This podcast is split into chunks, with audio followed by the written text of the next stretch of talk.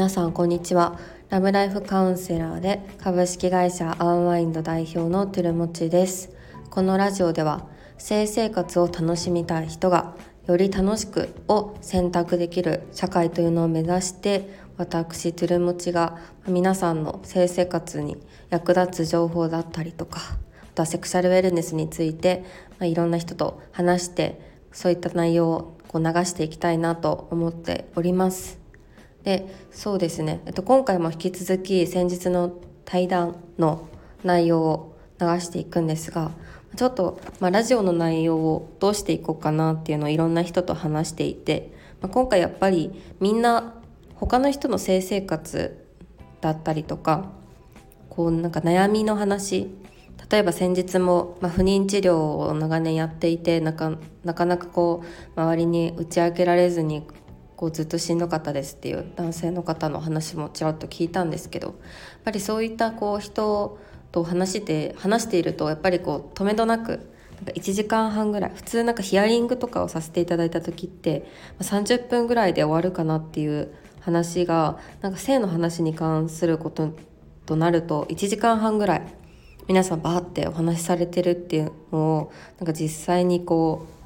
目の当たりにしてやっぱ皆さん吐き出せる場所がないんだなっていうのを実感してですね。なんかラジオではなんかいろんな人とお話しして皆さんのこう性生活っていうのをなんか匿名でそういったのを聞けるような内容にできたらより多くの人が参考になったりするんじゃないかなと今考えております。なのでなんかちょいちょいそういった性生活について話したいよっていう人を募集しようかなと思っていますのでちょっとまたあのフォームとかで作って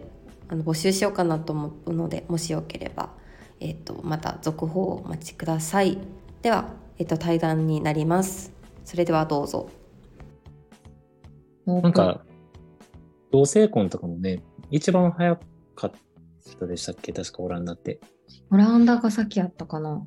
なんかすごい早いイメージありますね。とか全然そういうセックスをタブーしない文化があると僕もよく聞くんですけどああ確かに世界で初めて。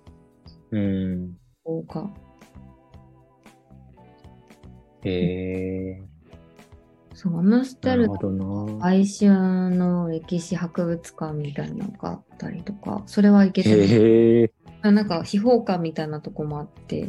うんうん。たまに下品な感じの展示ミュージアムみたいな。へえ。あ、じゃあそのドイツもオランダもそういう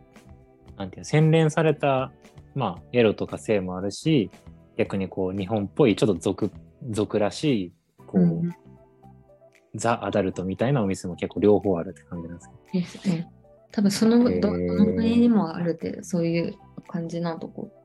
はあるのかな。ああ、なるほど。ええー、面白いな。なるほど、なるほど。他どこ行きました？オランダ、ドイツ、えっと、順番で言ったドイツ、スウェーデン、フィンランド、オランダ、ベルギー、ベルギー、フランス、フランス、スペインかな？えー、なんかスペインとかってなんかあんまりその、なんかフィンランドとかね、なんかそういう性教育とかイメージあるんですけど、うん、なんかスペインってそういう特色みたいなのあるんですか？ああ、スペイン。スペインも同じく、あの、秘宝館的なものがあって、中あの、バルセロナの話だけど、全体、国が、国柄的にどうなのでもなんか同性婚はやっぱり2005年に合法化されてる。うん。からその辺は結構受け入れられやすいよなとかもうあとアダルトショップもなんか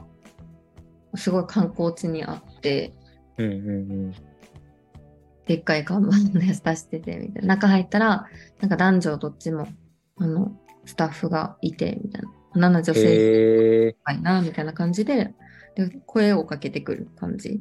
なんか、なんか探してますか？みたいな感じで声かけてくる感じがすごいオープンというか。確かに珍しい。なんか日本のアダルトショップって絶対声かけ、てか店員さんいないですよね、ほとんど。なんかあの、レジのとこに黒いカーテン越しにおるみたいな。うーん、そうですよね。へえ、声かけてくるんや。そう、そう。これは多分国によるし、店員さんにもよるとは思うけど、うん。私が行ったとこは声かかってきて、かけてくへる。え、どんなテンションで声かけてくるんですか？その、まあ、なんか、そういう楽しみに来てるんやろみたいな、その、パッと明るい感じで行くのか、本当に、こう、なんやろ、紳士的に接してくれるのかみたいな。ああ、私が商品を見てたらパッてこう寄ってきて、あこれはこうんうんここういうブランドでみたいな、あ、説明してくれるんですね。してくれるみたいな。へえ、すごい、もう、アパレルショップというか、アパレルショップに近い接客。あーすごいなぁすごい、なんか服を選ぶような感覚で、そういうね、エロとか性に関するグッズも選ぶっていうのは、うんうんあんま想像できない考えられへん。そうか。へえなるほど。え、ちなみになんかそのスペインはもともとそういうプログラムに組み込まれてたんでしたっけ？いや、そこは組み込まれてなくて、完全に私のちょっとどうなってるんかなっていうあ好奇心で。あ、へえ多分、その私、バルセロナって、あのほんスペイン、スペインっていう国を知るには、ちょっとバルセロナのところは、スペインになったのが遅いから、あの地方が。そうなんや。へえもともとそのカタルーニャみたいな、なんかそんな、はいはいはいはいずっと。独立運動やってるみたいな感じ、今も。で別の場所やったから、なんかスペインを知るにはそこじゃなくてマドリード行った方がいいみたいな。うーん。なるほど。そうなんですよ。モドリードは結局行かれたんですか？いや、マドリードは行ってないな。ああ。そうなんや。なるほど。え、じゃあベルギーとかも組み込まれてなくて、行きたかったから行ってみたいな。そこはもう完全に私の興味で、性とか関係なく、あの、好きな画家の聖地やから見に行こうと思って。完全もうプライベートな方にプライ振り切ったんですねプライベートの部分もあるって言いつつ、ちゃんと調査もして、しておしてますとは言っておきます。ああ、なるほど。へえ。え、なんか、その、実際調査してみて、あ、なんかこういう部分勉強になったとか参考にして日本に取り入れられそうみたいな要素とかってありました？ああ、取り入れられそう。そうですね。あなんか本当に全然関係ないジャンルのスタートアップの人たちと話してても、うんなんの話をこう振った時に、なんかびっくりするとかじゃなくて、あ、なんかそれ大もちろん大事で、こういうこうこういう情報があるよみたいな感じに。してくれる。なんでそこに興味を持ったとかいう話じゃなくて、へえ。なんかこういうインフルエンサーいるけどみたいな感じですっと教えてくれる感じがなんか違うからいいなと思って確かに。日本に行かせるみたいな話ではないけどうんうんうん。あでもなんかそういう最初にえなんでそのジャンルやろうと思ったんみたいな感じじゃない空気になっていけば、うーん。うんいやー、そうですよね。確かに。なんか、めんどくさいですもんね。最初になんで、なんでそこから興味持ったんや、みたいな。そこから、あ、またこの話しなあかんのか、みたいなね。多分他の領域のサービスやったら普通に別にそこすっ飛ばしていける話とかが、なかなか性に関することやったらできひんみたいな。確かになんかねどうして女性でそれやろうと思ったみたいなうーん。まあなんかかつてでもヨーロッパとかでもそういう風に見られてたのかもしれんけどあまりにも活動してる人が増えたからもう聞くまでもなくなったのかも。うーん。やっぱそういうアクティビストの方の活動みたいな、やっぱヨーロッパだとすごい盛んなんですかね、日本に比べると。多分数も多いと思います。そのセックスカウンへーセラピストみたいな。あー、なるほど、なるほど。やっぱカウンセリング文化が結構、アメリカはすごい多いって聞くんですけど、ヨーロッパでもすごい多いですか？なんかそのカウンセリングルームを調べてるとやっぱイギリスとかはちょいちょいあって、へえね、他の国だとなんかカウンセリングルームっていうとなんかなかなか出てこなかったりするけど人伝い聞いたらなんかでそういう情報出てくるみたいな。あ、すごい。多あじゃあ分結構地域密着というか。うん、多分もっとなんかいい検索の仕方が多分あったんだろうなとは思うんだうーん。けど、なるほどな。へえ。あじゃあなんか前提なんかそういうカウンセリングとかで自分のその性に関することをオープンにしてもいい場所がもうやっぱあるってことは一つ大きいかもしれないですね。うんうんうーん。なるほどな。へえ。いやーでも日本でもね、カウンセリング文化自体がそもそもまだあんまちゃんと出来上がってないっていうのもあるし、うんうんまあ、そもそもカウンセリング受けようと思ったらまあ高いね。保険適用外だし、そうですね。1万円とか。そうですよね。普通うんのカウンセリングでも。なるほど。うんいやー、面白いな。でもやっぱ、こう、なんて言うんだろう。根本のその、たとえ先進国であってもなんか、なんやろな。その、いわゆるアングラなエロもあるし、洗練されたエロもあるってところは、なんか今の日本もそんな変わらない感じしたけど、うんでもやっぱりなんかその、それ以外の部分の、なんか土壌が結構今の話聞いてるとやっぱ違うのかなっていう感じしましたね。そういう、そもそもこうやって人と話すときに別に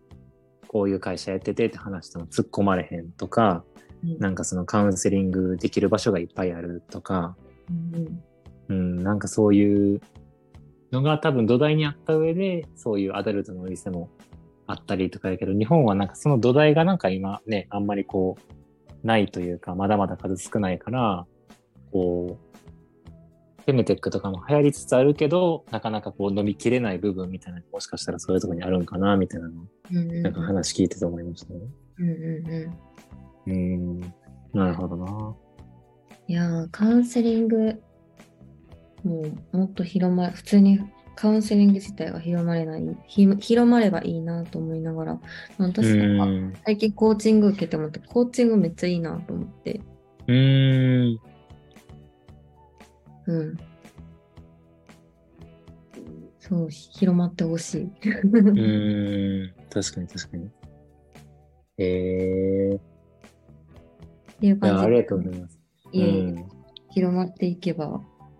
なんかおのずとそういう性とかの部分もちゃんとなんか人に共有できたらできしようみたいな風になっていけばいや、そうだと思います。なんか、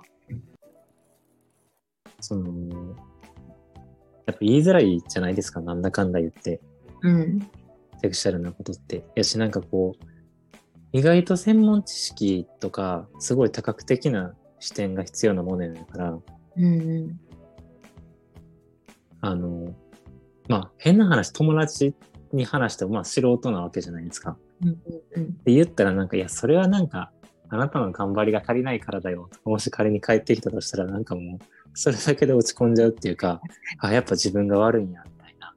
うんうんうんうん、とかやっぱなりがちやから、なんかそういう時に何言っても、そうやって否定されへんし、しかも返ってくる質問とかアドバイスとかがもうすごい的確。その専門家、専門的な知見に基づいたものとかじゃないと、やっぱりほんまに安全に性に対して話せるっていうところってすごく難しいなっていうのを実感するので。うんうんうん。いやー、確かにね。ぜひ、トゥルさんの、あの、セックスカウンセリングの、もっといろんな人に届いてほしいなっていうのはすごい思うんですけど。うんうんうんそうですねいろんな形があって、うん、普通にこう私自身も発見があるしでもそれ以上に話してる人たちも発見があるっていうのが必ず起きるのが、うん。うんうんうん。間違いない。はいそれでは、えーと、次の配信で、えーと、私と中西くん高弘くんの対談は最後になりますこんな感じでゆるゆるとお話ししているんですがあのもっと私はあのなんとなく結構いろんなものを見て面白いってなってそれをこうふわっと消化させちゃうタイプなのでなんかもっと深掘って話ができたらなとかも思ってるのでちゃんとそれは文章に起こしてメルマガなどで配信できたらなと思ってます。はい、でブログだったりとかインスタとかあとカウンセリングの情報などは、えっと、公式 LINE を作ってそちらで発信をこれから頑張ってやっていく予定なのでもしよければ公式 LINE の方も登録してください。それでは聞いていただきありがとうございました。また明日。